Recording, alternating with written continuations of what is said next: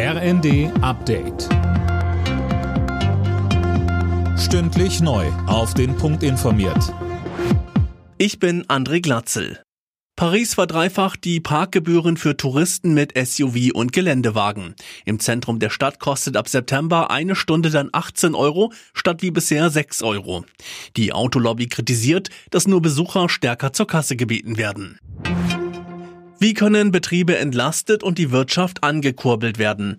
Darüber wird in der Ampelregierung diskutiert. FDP-Finanzminister Lindner spricht sich für Steuererleichterungen aus, etwa durch die Abschaffung des Solidaritätszuschlags für Unternehmen. Er ist aber dagegen, neue Schulden zu machen.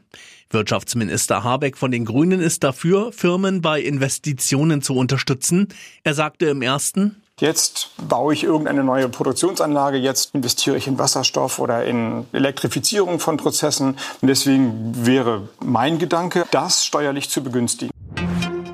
Bundesjustizminister Buschmann will die sogenannte Verantwortungsgemeinschaft für Alleinstehende einführen.